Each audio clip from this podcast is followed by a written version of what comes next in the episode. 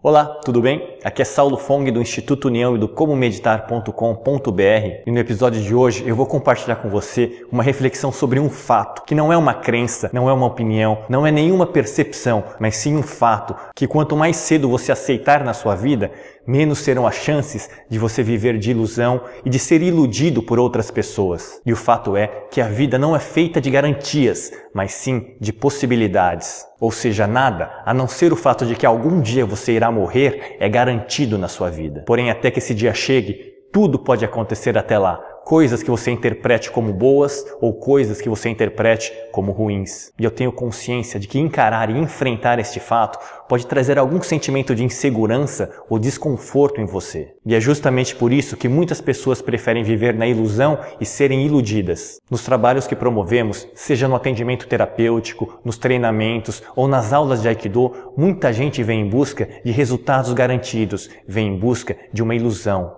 Ilusão, porque nem nós, nem ninguém pode garantir o resultado de qualquer ação. Tanto o médico que te garante a cura de uma doença, como aquele que diz que a sua doença não tem cura, está te iludindo. O mesmo acontece com qualquer pessoa que diz garantir a solução da sua questão, assim como aquela pessoa que diz que a sua questão não tem solução. De fato, a única coisa que cada pessoa pode realmente garantir é que dará o melhor de si para encontrar a melhor solução, a melhor possibilidade para resolver a sua questão. O resto é balela, é ilusão, é apenas um mecanismo para você sentir segurança com relação àquela questão que você se sente incomodado. Por isso, lembre-se e tome consciência agora que a vida não dá nenhuma garantia, mas sim infinitas possibilidades. E se você gostou dessa reflexão de hoje, ou se ela te tocou de alguma forma, deixe o seu curtir e escreva aqui embaixo também a sua opinião, que é muito importante para mim. Um grande abraço e até o próximo episódio.